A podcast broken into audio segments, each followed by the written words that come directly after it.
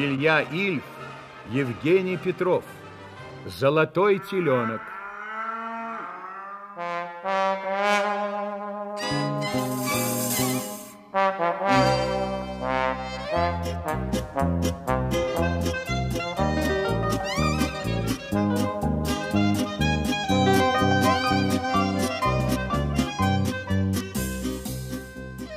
Часть первая.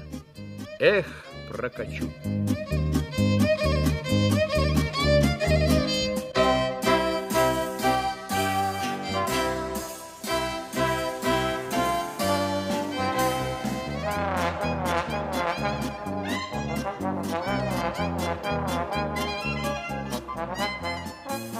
Гражданин в фуражке с белым верхом какую по большей части носят администраторы летних садов и конферансье, несомненно принадлежал к большей и лучшей части человечества.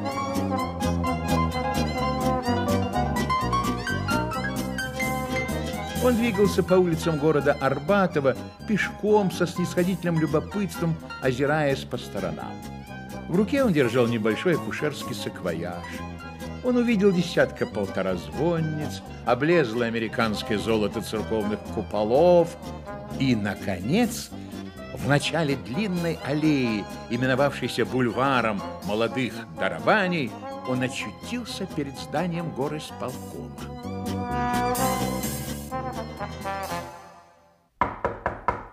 Входите. Здравствуйте. Вы меня не узнаете? Здравствуйте. Не узнаю. Товарищ председатель, ай-яй-яй. Неужели не узнаете? А между тем многие находят, что я поразительно похож на своего отца. Я тоже похож на своего отца. Вам чего, товарищ? Тут все дело в том, какой отец.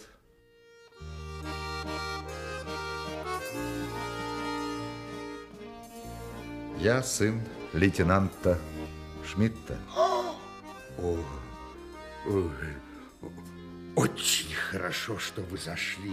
Ну, очень. Вы, вероятно, из Москвы? Да, проездом. Очень хорошо. Скажите, а вы-то сами помните восстание на броненосце Очаков? Смутно, смутно. В то героическое время я был крайне мал. Я был дитя. А, ну да, ну да, ну да. Надо. Э, простите, а как ваше имя? Николай. Николай Шмидт. Ну да, а, а, а по батюшке? Э, нехорошо. А, как нехорошо. Да. Теперь многие не знают имен героев. Да, действительно. Глохнешь тут за работой. Великие вещи забываешь. Угар Непа. Нет того энтузиазма. Я, собственно, попал к вам в город совершенно случайно. Дорожная неприятность. Остался без копейки. Угу. Конечно, я мог бы обратиться к частному лицу, мне всякой даст. Но, вы понимаете, это не совсем удобно с политической точки зрения. Сын революционера и вдруг просит денег участника. Да, да, да. У Непмана. Да. Э, очень хорошо сделали, что не обратились к частнику. Какая сумма вас бы устроила? 50 рублей. О, видите ли, я очень стеснен узкими рамками местного бюджета. Я могу вот, вот только вот, извините, вот 8 рублей. Есть три талона на обед в столовую «Бывший друг желудка». Кооперативная. Пожалуйста. Ну что ж, Мерси. Что там такое? Кто там? Кто здесь главный? Ну, я. Здоров, председатель. Будь знакомы. Сын лейтенант Шмидта. Кто? Сын великого, незабвенного героя, лейтенант Шмидта. Э, э, вот же товарищ сидит. Ну? Сын товарища Шмидта. О. Николай Шмидт. Как, как же это? У... з-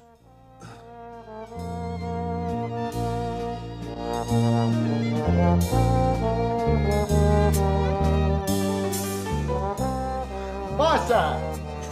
Родной братик! Узнаешь брата Колю?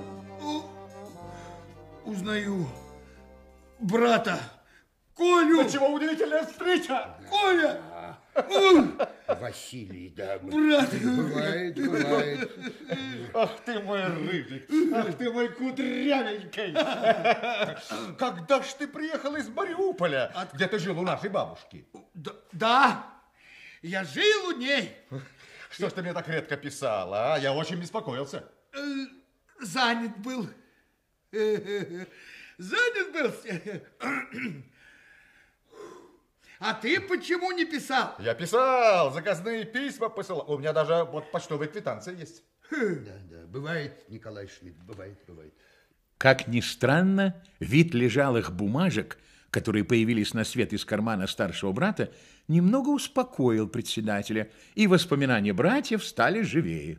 Рыжеволосый вполне освоился с обстановкой и довольно толково, хотя и монотонно, рассказал содержание массовой брошюры «Мятеж на Очакове». Брат украшал его сухое изложение деталями настолько живописными, что председатель отпустил братьев с миром, и они выбежали на улицу, чувствуя большое облегчение.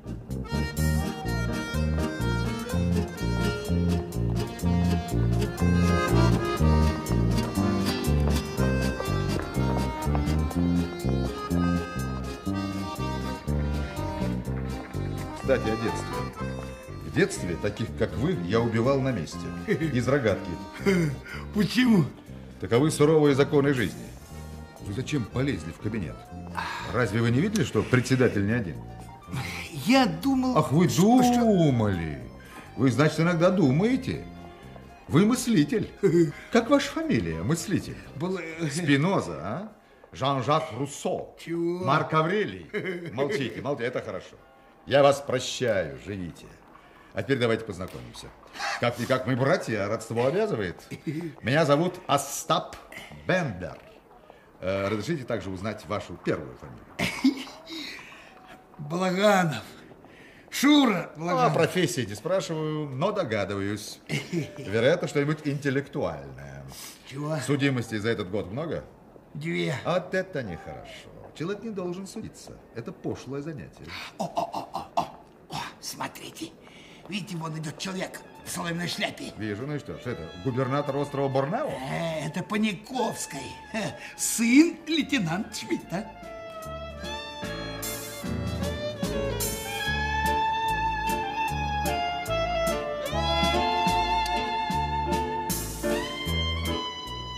По аллее, в тени августейших лип, склоняясь немного на бок, двигался немолодой уже гражданин. Твердая соломенная шляпа с рубчатыми краями боком сидела на его голове. Брюки были настолько коротки, что обнажали белые завязки кальсон. Под усами гражданина, подобно огоньку папиросы, пылал золотой зуб. Как? Еще один сын? Это становится забавно. Смотрите, он двинулся внутрь горы с полком. У лейтенанта было три сына. Два умных, а третий дурак. Его нужно предостеречь. Не надо, пусть знает другой раз, как нарушать конвенцию. Что это за конвенция такая? Подождите, потом э, э, скажу. Во, во, во, во, во, вошел, вошел. Я человек завистливый, но тут завидовать нечему. Вы никогда не видели боя быков? Сейчас увидите. Снимите шляпы, обнажите головы. Сейчас состоится вынос тела. Так, прекрасно. Дверь исполкома открывается. Так. Смотри, смотри. Да чего все-таки внимательны работники исполкома? Смотрите, как аккуратно. За ноги и за руки они выносят глупого, престарелого сынишку лейтенанта Шмидта. Прелестно, как говорится, прах покойного был вынесен на руках близкими друзьями. Смотрите, раскачивают. Так. После непродолжительной гражданской панихиды Дело было предано земле.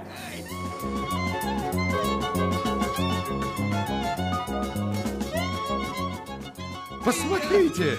Посмотрите, с какой скоростью бегает старший братик. Браво, браво!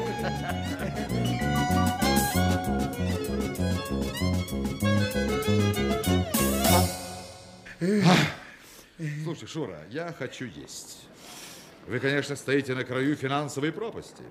Это вы насчет денег? Денег у меня нет уже целую неделю. В таком случае вы плохо кончите, молодой человек. Ну? Финансовая пропасть самая глубокая из всех пропастей. В нее можно падать всю жизнь. Ну ладно, ладно, не горюйте, не горюйте. Я все-таки в своем клюве кое-что унес из исполкома. Вперед!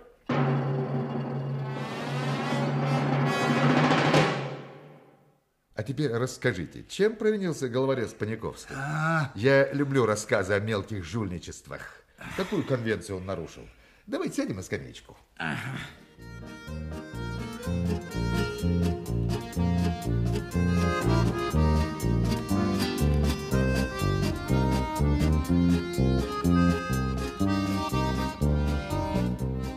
Рассказ длился часа два и заключал в себе чрезвычайно интересные сведения. Во всех областях человеческой деятельности предложение труда и спрос на него регулируется специальными органами.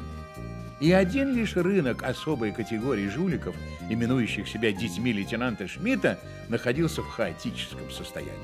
По всей стране, вымогая и клянча, передвигаются фальшивые внуки Карла Маркса, несуществующие племянники Фридриха Энгельса, братья Луначарского, кузины Клары Цеткин или, на худой конец, потомки знаменитого анархиста князя Кропоткина. Дети лейтенанта Шмидта подобрались какие-то грубые, жадные, строптивые и мешали друг другу работать. Шура Балаганов, который считал себя первенцем лейтенанта, не на шутку обеспокоился создавшейся конъюнктурой.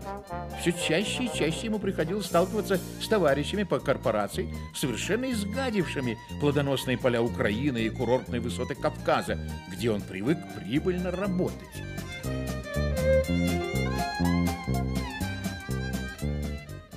Ну, выход был один. Конференция. Всю зиму работал, и вот собрал ее весной 1928 года. Значит так, оказалось всего 30 сыновей Шмидта. Возраст от 18 до 50. И четыре дочки. Не молодые, не красивые и глупые. Разбили мы Россию на 34 участка. И постановили, значит, что никто не имеет права переходить границы чужой территории. Паниковскому досталось Поволжье. Все выехали в свои районы на работу.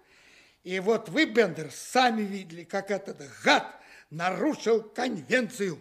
Он давно ползал по моему участку, только я до сих пор не мог его поймать.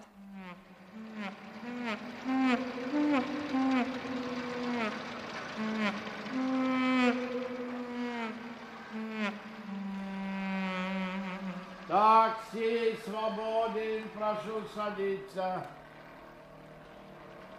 Такси свободен, прошу садиться.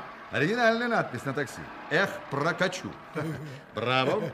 Так вот, Шура Балаганов, вы пижон, не обижайтесь. Этим я хочу точно указать то место, которое вы занимаете под солнцем. Так что ж делать?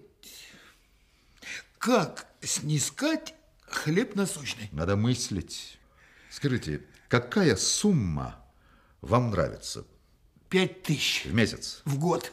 Тогда мне с вами не по пути. Мне нужно 500 тысяч. И по возможности сразу, а не частями.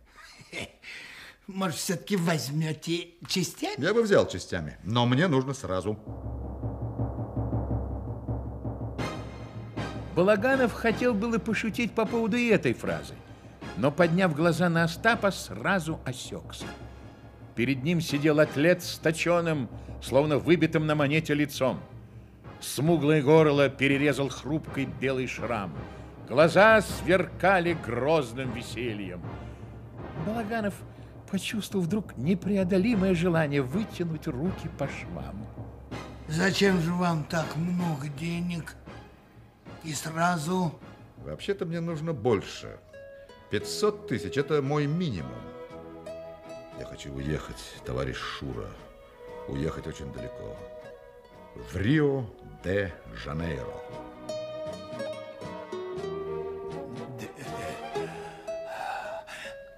У вас там родственники? На что? Разве я похож на человека, у которого могут быть родственники? Нет. Я один на всем свете. Был у меня папа, турецко подданный. Да и тот давно скончался в страшных судорогах. Ой, Не в этом дело. Я с детства хочу в Рио-де-Жанейро. Вы, конечно, не знаете о существовании этого города. Вот смотрите. Ну как? Это, это вырезка из малой советской энциклопедии. Вот что тут написано про Рио-де-Жанейро. Да? Миллион триста шестьдесят тысяч жителей. Мулаты, бухта, экспорт кофе, Чарльстон под названием «У моей девочки есть одна маленькая штучка». Да, Э, О чем говорить? Полтора миллиона человек, и все поголовно в белых штанах. Я хочу отсюда уехать. У меня с советской властью возникли за последний год серьезнейшие разногласия. Да. Она хочет строить социализм, Да. а я не хочу. Да.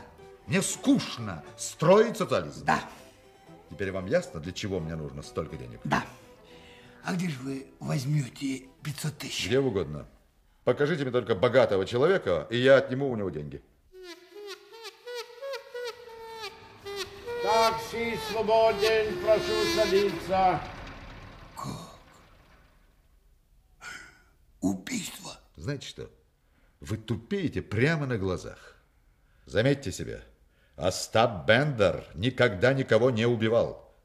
Его убивали, это было. Но сам он чист перед законом. Я, конечно, не херувим, у меня нет крыльев, но я чту уголовный кодекс. Это моя слабость. Ну, как же вы думаете отнять деньги? Как я думаю, отъем или увод денег варьируется в зависимости от обстоятельств.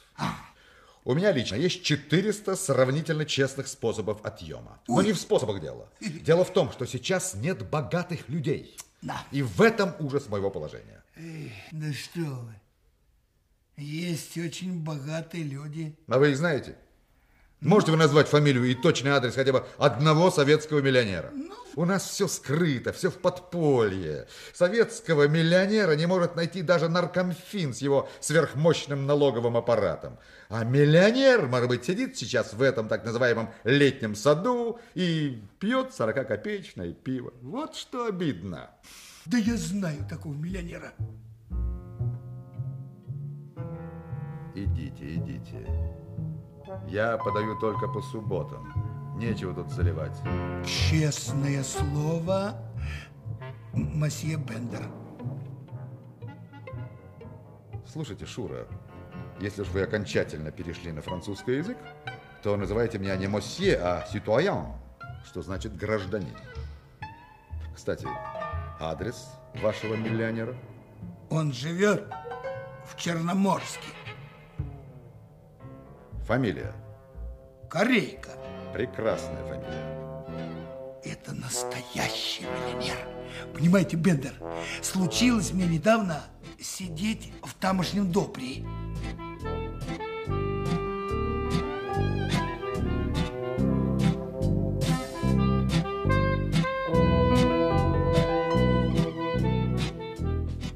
Через 10 минут молочные братья покинули летний кооперативный сад.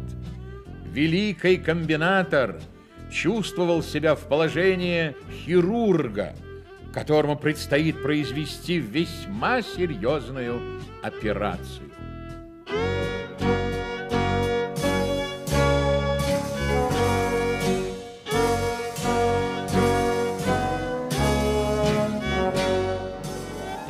Утверждаете, что никто не знает о его миллионах? Никто, кроме меня и Пружанского. Но Пружанский будет сидеть в тюрьме еще три года. Если бы вы только видели, как он убивался и плакал, когда я выходил на волю. Он, видимо, чувствовал, что мне не надо было рассказывать про Корейка. То, что он открыл свою тайну вам, это чепуха. Не из-за этого он убивался и плакал. Как? Он, вероятно, предчувствовал, что вы расскажете всю эту историю мне. А это действительно бедному Пружанскому прямой убыток. К тому времени, когда Пружанский выйдет из тюрьмы, Корейко будет находить утешение только в пошлой пословице «бедность не порок». Ближе к делу. Выслать линейных в мое распоряжение. Чего? Частям прибыть в город Черноморск в кратчайший срок. Форма одежды караульная. Ну, трубите марш. Командовать парадом буду я.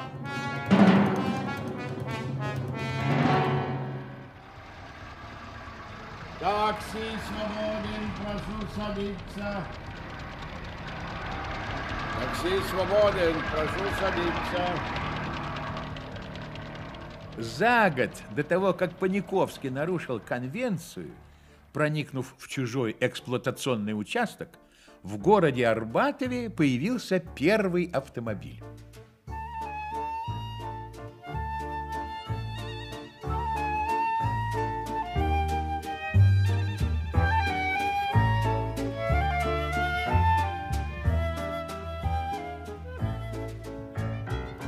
Основоположником автомобильного дела был шофер по фамилии Козлевич.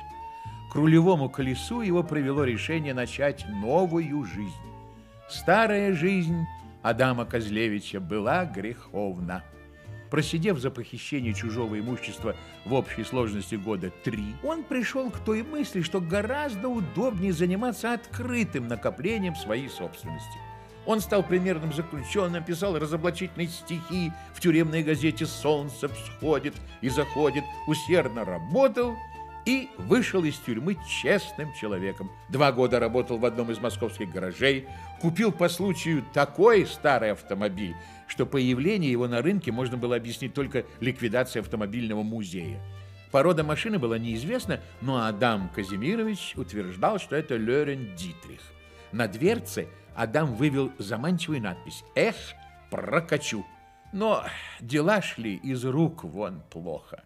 Сбережения подходили к концу. Такси свободен, прошу. Такси свободен, прошу. Оригинальная конструкция. Заря автомобилизма. Видите, Балаганов, что можно сделать из простой швейной машины Зингера? Небольшое приспособление, и получилась прелестная колхозная сноповязалка. Отойди. То есть как-то отойди. Зачем же вы поставили на своей молотилке рекламное клеймо «Эх, прокачу»? М? Может быть, мы с приятелем желаем совершить деловую поездку. Может быть, мы желаем именно «Эх, прокатиться». Пожалуйте. Куда везти? На этот раз никуда. Денег нету. Ничего не поделаешь, товарищ механик. Бедность. Все равно садитесь. Подвезу даром. Эх, прокачу. Клиентов нет, крах. Ну что ж, воспользуемся гостеприимством. У вас, я вижу, хороший характер. Куда ехать? В Черноморск. У нас там небольшое интимное дело. И вам работа найдется. В Черноморске ценят предметы старины и охотно на них катаются. Поедем. По дороге голодать не будете, это я беру на себя. Бензин ваш, идеи наши. Бензину мало. На 50 километров хватит? Ну, хватит на В 80. таком случае все в порядке. Ровно через 60 километров вас прямо на дороге будет поджидать большая железная бочка с авиационным бензином. Что, Вам нравится авиационный бензин? Нравится. И эту бочку вы получите совершенно бесплатно. Скажу более, вас будут просить, чтобы вы приняли этот бензин. Какой бензин? Ну что плетете? Людей, которые не читают газет, надо морально убивать на месте. Вам я оставляю жизнь только потому, что надеюсь вас перевоспитать. Объявляю большой скоростной пробег Арбатов-Черноморск открытым. Командиром пробега назначаю себя. Водителем машины зачисляется... Как ваша фамилия? Адам Казимирович Козлевич. Адам Козлевич. Гражданин Балаганов утверждается бортмехаником с возложением на такового обязанностей прислуги за все. Только вот что, Козлевич, надпись эту вот «Эх, прокачу» надо немедленно закрасить. Ты как... Нам не нужны особые приметы. Адам, как зовут вашу тележку? Лорен Дитрих. Что это за название? Машина. как военный корабль, должна иметь собственное имя. Предлагаю название «Антилопа гну». Во! Кто против? Единогласно.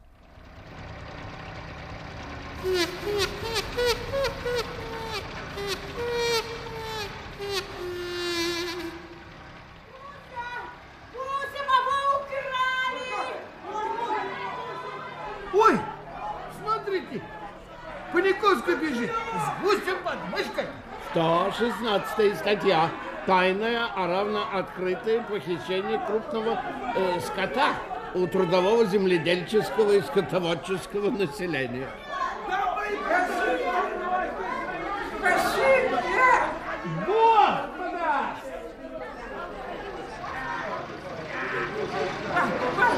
Возьмите, возьмите меня, я хороший. Может, возьмем гада? Не надо. Пусть в другой раз знает, как нарушать конвенцию. Малый ход. Брось птицу. Влезайте. Черт с вами. Но больше не грешите, а то вырву руки с корнем. Полный ход.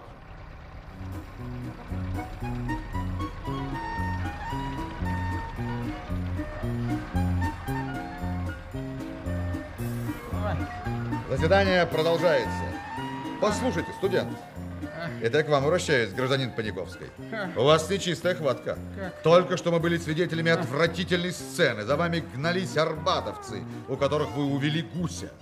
Какие, какие жа- жалкие, ничтожные люди. Вот как. А себя вы считаете, очевидно, врачом-общественником. Джентльменом. Тогда вот что.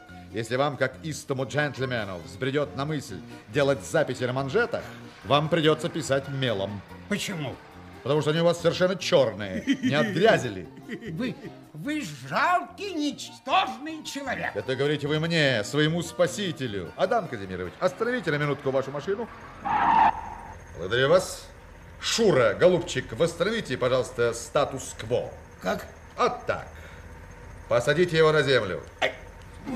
Подожди, Тщательно. подождите. Студент, идите назад, в Арбатов. Там вас с нетерпением ожидают хозяева гуся. А нам грубиянов не надо. Мы сами грубияны. Я больше не буду. Я нервный. Кстати, как вас зовут? Меня, меня зовут Михаил Самуэльевич. Встаньте на колени, Михаил Самуэльевич. Подожди. Хорошо. Ваша поза меня удовлетворяет. Вы приняты условно до первого нарушения дисциплины с возложением на вас обязанностей прислуги за все. Вперед! Антилопа Гну приняла присмиревшего грубияна и покатила дальше, колыхаясь, как погребальная колесница. Через полчаса машина свернула на большой тракт и, не уменьшая хода, въехала в село. У бревенчатого дома, на крыше которого росла сучковатая и кривая радиомачта, собрался народ. Из толпы решительно выдвинулся мужчина без бороды, в руке безбородый держал листок бумаги.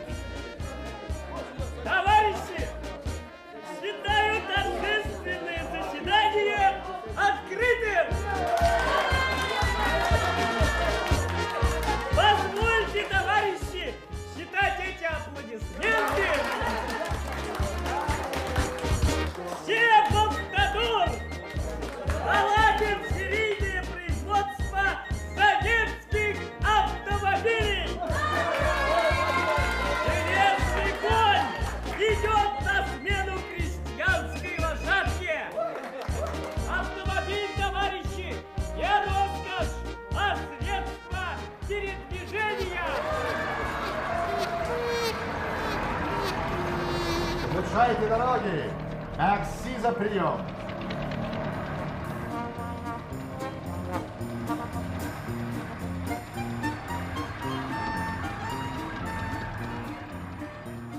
Скажите, а, а они за нами не погонятся? Почему толпа? Что случилось? Да просто люди никогда не видели автомобиля. Так, обмен впечатлениями продолжается. Слово за водителем. Ваше мнение, Адам Казимирович? Ну, э, э, Праздники такого рода часто бывают у селян. Да. Теперь я ясно вижу, что попал в общество некультурных людей, то есть босиков без высшего образования. Ах, дети, милые дети лейтенанта Шмидта. Почему вы не читаете газет? Их нужно читать. Они довольно часто сеют разумное и доброе вечное. Вот смотрите. Газета «Известия». Читаю название заметки. Автомобильный пробег Москва, Харьков, Москва. Сейчас мы находимся на линии автопробега, приблизительно в полутораста километрах впереди головной машины. Полагаю, что вы уже догадались, о чем я говорю? Молчите. Значит, не поняли. Ну, хорошо. Слушайте внимательно. Первое. Крестьяне приняли антилопу за головную машину автопробега. Слышь, Адам! Второе. Второе. Мы не отказываемся от этого звания. Более того, мы будем обращаться ко всем учреждениям и лицам с просьбой оказать нам надлежащее содействие, напирая именно на то, что мы головная машина.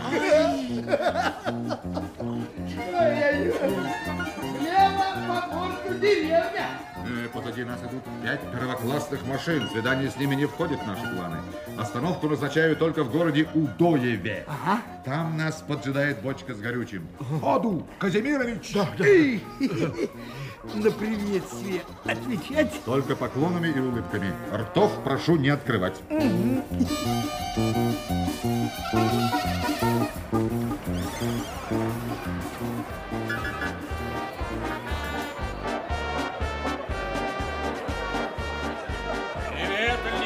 Времени и ее основателю, дорогому товарищу Кершенсону. Не боимся буржуазного звона, ответим на ультиматум Кирзона! Чтоб дети наши не угасли, пожалуйста, организуйте ясли! 30 километров антилопа пробежала за полтора часа. Последний километр Козлевич очень суетился, поддавал газу и сокрушенно крутил головой. Но все усилия, а также крики и понукания Балаганова ни к чему не привели. Блестящий финиш, задуманный Адамом Казимировичем, не удался из-за нехватки бензина. Машина позорно остановилась посреди улицы. Не дойдя 100 метров до кафедры, увитой хвойными гирляндами в честь отважных автомобилистов.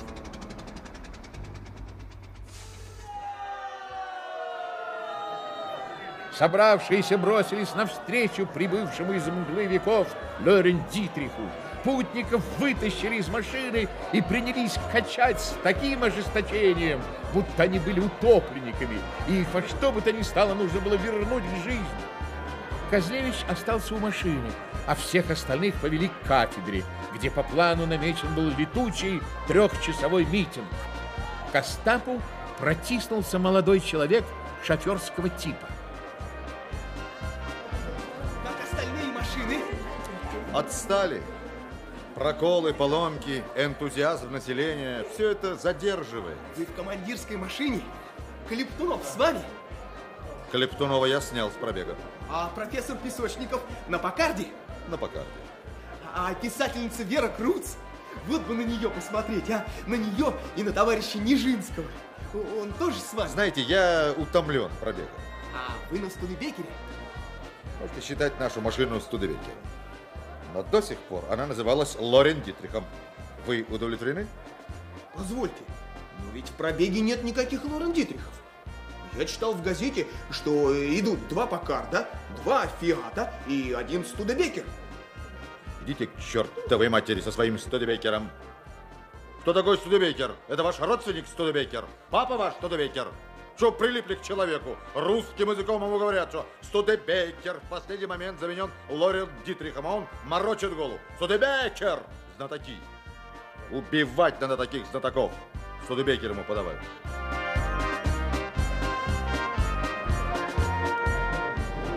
Председатель комиссии по встрече автопробега протянул в своей приветственной речи такую длинную цепь придаточных предложений, что не мог из них выкарабкаться в течение получаса. Все это время командир пробега провел в большом беспокойстве.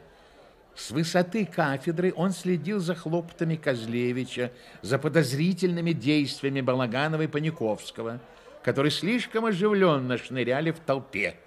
Бендер делал страшные глаза и в конце концов своей сигнализацией пригвоздил детей лейтенанта Шмидта к одному месту.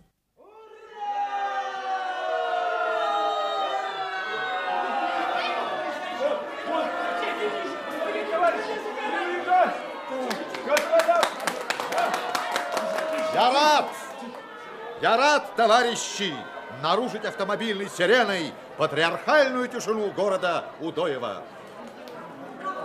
Автомобиль, товарищи, не роскошь, а средство передвижения. Железный конь идет на смену крестьянской лошадке. Наладим серийное производство советских автомашин. Ударим автопробегом по бездорожью и разгильдяйству. Я кончаю, товарищи, я кончаю. Предварительно закусив, мы продолжим наш далекий путь. Ура! Ура!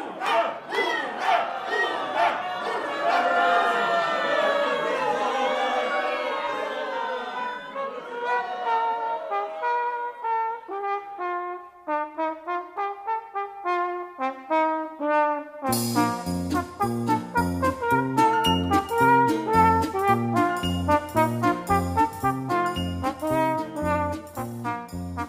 Казимирович, доложите результаты. Бензобак полный. Так. Бензин высшей очистки. Отлично. Есть в запасе три больших бидона. Э, За полчаса э, заменены все камеры и протекторы. Захватил помпу и домкрат. Дорога до Черноморска полностью обеспечена. Нет только денег. Не надо думать о деньгах. Они валяются на дороге, и мы их будем подбирать по мере надобности.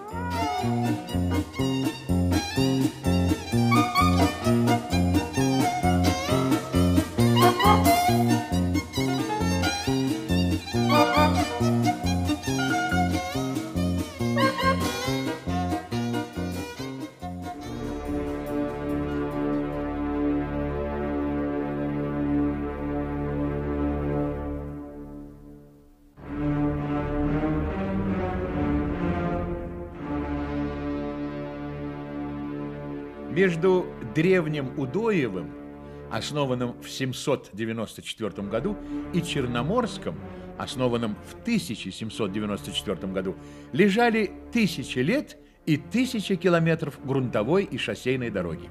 За эту тысячу лет на магистрали Удоев-Черное море появлялись различные фигуры. Двигались по ней разъездные приказчики с товарами византийских торговых фирм. Навстречу им из гудящего леса выходил соловей-разбойник, грубый мужчина в каракулевой шапке. Товары он отбирал, а приказчика выводил в расход. Брели по этой дороге завоеватели со своими дружинами, проезжали мужики, с песнями тащили странники. Жизнь страны менялась с каждым столетием. Менялась одежда, совершенствовалось оружие, были усмирены картофельные бунты, люди научились брить бороды, полетел первый воздушный шар, были изобретены железные близнецы, пароход и паровоз, затрубили автомашины, а дорога осталась такой же, какой была при Соловье-разбойнике. Горбатая, покрытая вулканической грязью или засыпанной пылью, ядовитой, словно порошок от клопов, протянулась отечественная дорога мимо деревень, городков, фабрик и колхозов, протянулась тысячеверстной западней.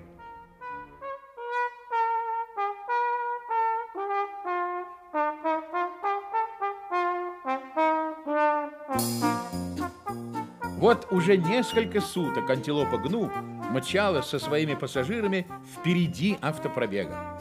Их встречали музыкой и речами, дети били в барабаны, взрослые кормили обедами и ужинами, снабжали авточастями, подносили хлеб-соль, топленое молоко.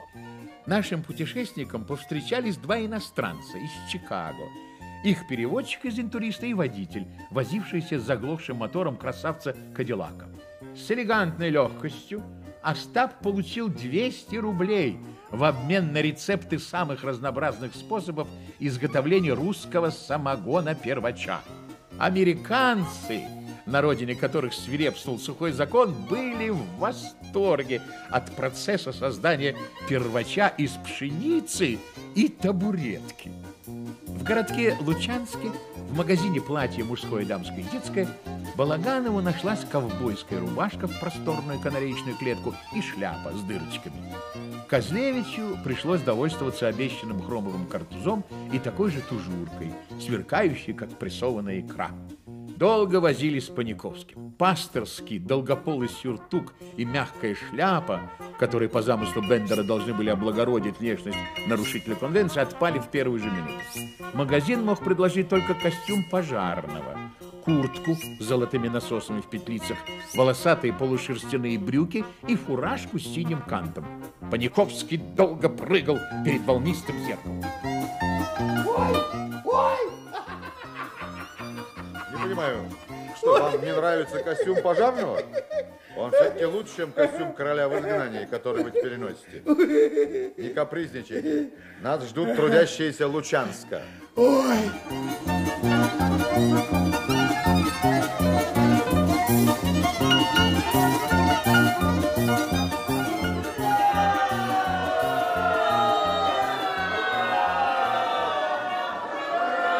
Остап открыл митинг в приподнятом настроении, не подозревая о том, какая гроза надвигается на пассажиров антилопы. Он острил, рассказывал смешные дорожные приключения, чрезвычайно расположил к себе публику. В разгар речи к трибуне подбежал мальчик и вручил председателю комиссии по встрече автопробега телеграмму. Произнося слова «автомобиль не роскошь, а средство передвижения», Остап склонился влево и через плечо председателя заглянул в телеграфный бланк. Самый полный. Хватайте их, ребята! Держи! Держи!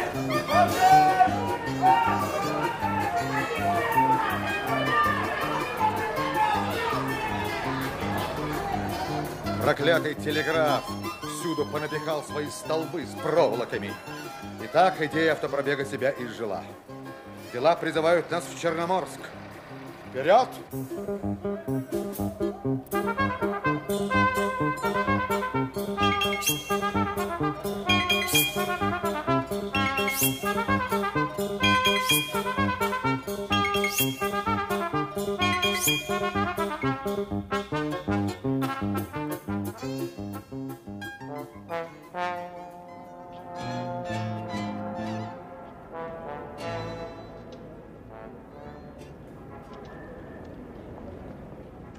Человек без шляпы, в серых парусиновых брюках, кожаных сандалиях, надетых по-монашески на босу ногу, и белой сорочке без воротничка, пригнув голову, вышел из низенькой калитки дома номер 16 по Малой Касательной улице города Черноморска. Июньское утро еще только начинало формироваться. На Приморском вокзале человек в сандалиях подошел к камере хранения ручного багажа и, предъявив квитанцию, получил чемодан. Обыкновенный чемоданишко, состряпанный из дерева и оклеенный искусственной фиброй. Через 20 минут он, воспользовавшись услугами трамвая, был уже в другом конце города, на Восточном вокзале. Здесь его действия были прямо противоположны тому, что он проделал только что на Приморском вокзале. Он сдал свой чемодан на хранение. Владелец чемодана Александр Иванович Корейко, один из ничтожнейших служащих конторы Геркулеса, был человек в последнем приступе молодости. Ему было 38 лет. На красном сургучном лице сидели желтые пшеничные брови и белые глаза. Английские усики цветом тоже походили на созревший злак. На службе не рассуждал, был исполнителен, трудолюбив, искателен, туповат. И, конечно, сослуживцы Александра Ивановича были бы чрезвычайно удивлены, если бы узнали, что в его невзрачном чемоданишке лежали 10 миллионов в иностранной валюте и советских денежных знаках.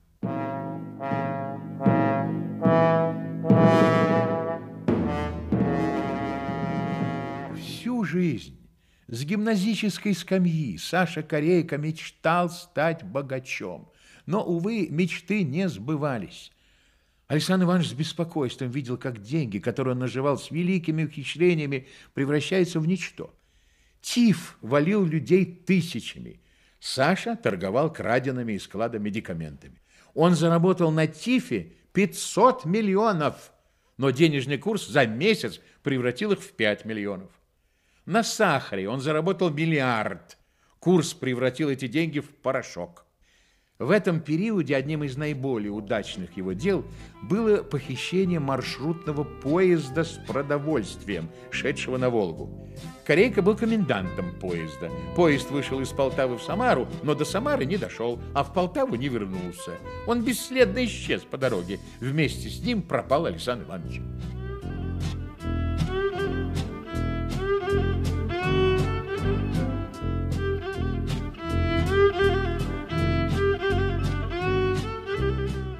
Вынурнул он только в конце 22 года в Москве, прекрасно одетый.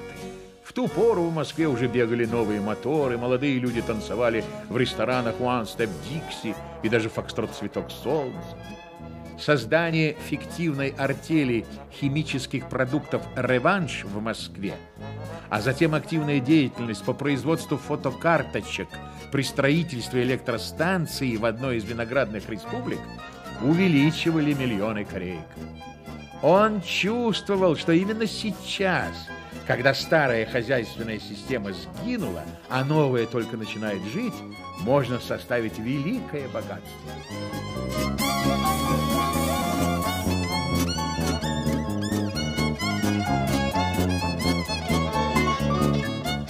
Но уже знал он, что открытая борьба за обогащение в советской стране немыслима, что сейчас возможна только подземная торговля, основанная на строжайшей тайне.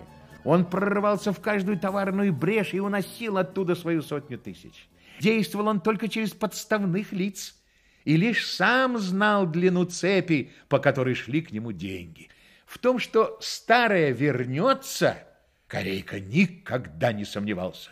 Он берег себя для капитализма, и чтобы никто не разгадал его второй и главной жизни, он вел нищенское существование, стараясь не выйти за пределы 46-рублевого жалования, которое получал за жалкую и нудную работу в финсчетном отделе конторы «Геркулес».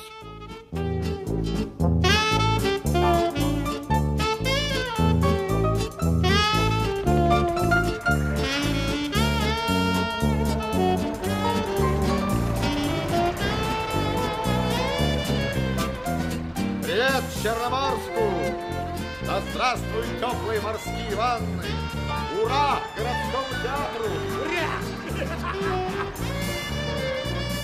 Котлевич, откройте глушитель и утопите Черноморск в облаках нашего голубого дыма. Котлевич, слышь, что говорят? Ну что, Шура, заседание продолжается? Ну? Подавайте сюда вашего подпольного Рокфеллера. Я буду его раздевать. Ох уж мне эти принцы и нищие.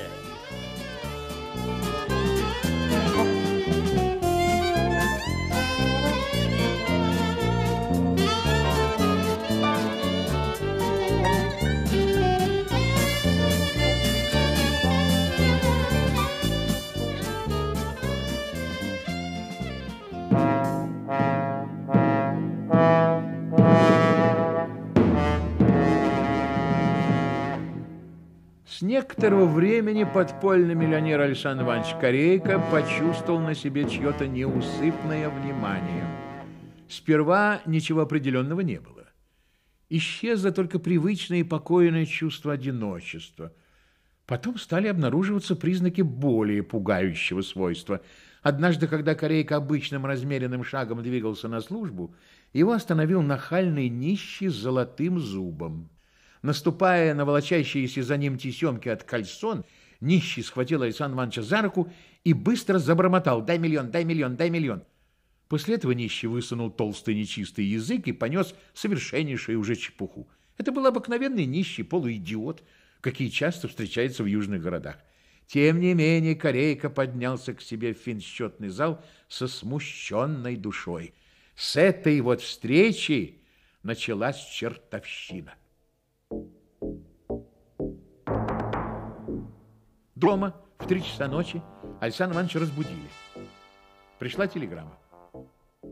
Графиня, изменившимся лицом, бежит к пруду. Черт возьми, какая графиня? Улица Малая Касательная, 16, Александров Корейка. Все верно? Хм. В 17 часов 30 минут того же дня прибыла вторая депеша. Малая Касательная, 16, Корейка. Заседание продолжается, ЗПТ. Миллион поцелуев. Наступила снова ночь. В два часа принесли одну телеграмму. Грузите апельсины в бочках. Братья Карамазовы. А в пять утра вторую, срочную. Лед тронулся, ТЧК. Командовать парадом буду я.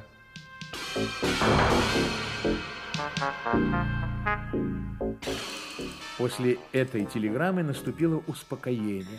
Александра Ивановича три дня не тревожили. Он начал уже привыкать к мысли, что все случившееся нисколько его не касается, когда пришла толстая заказная бандероль.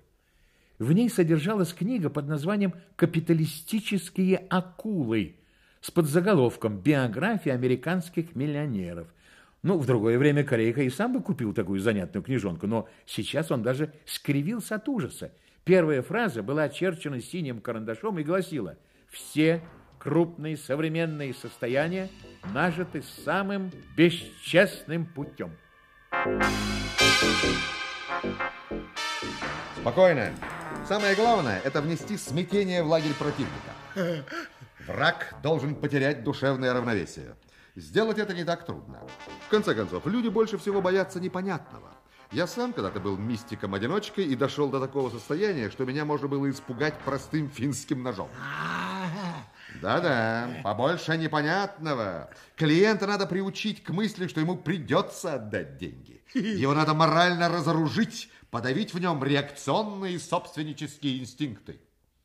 Произнеся эту речь, Бендер строго посмотрел на своих подчиненных. Балаганов, Паниковский и Козлевич чинно сидели в красных плюшевых креслах с бахромой и кистями. Они стеснялись. Их смущал широкий образ жизни командора, смущали золоченные ламбрекены, ковры, сиявшие яркими химическими колерами, и гравюра явления Христа народу.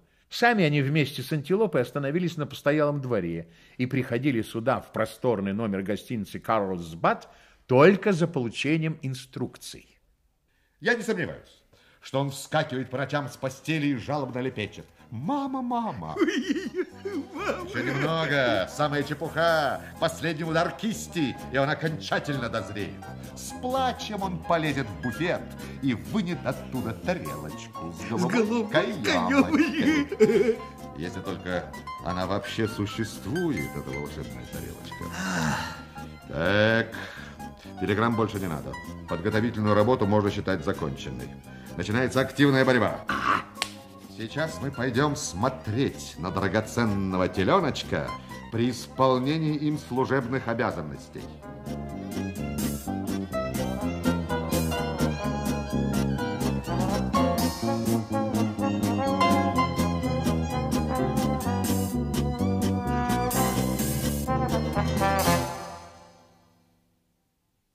Вы слушали первую часть радиоспектакля «Золотой теленок» по роману Ильи Ильфа и Евгения Петрова «Эх, прокачу». Автор инсценировки Евгений Вестник. Режиссер, заслуженная артистка РСФСР Надежда Киселева.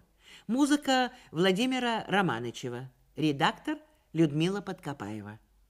Роли исполняли от автора – народный артист СССР Евгений Вестник, Остап Бендер, народный артист СССР Олег Басилашвили, Шура Балаганов, народный артист СССР Вячеслав Невинный, Паниковский, народный артист РСФСР Семен Самодур, Козлевич, народный артист РСФСР Борис Иванов.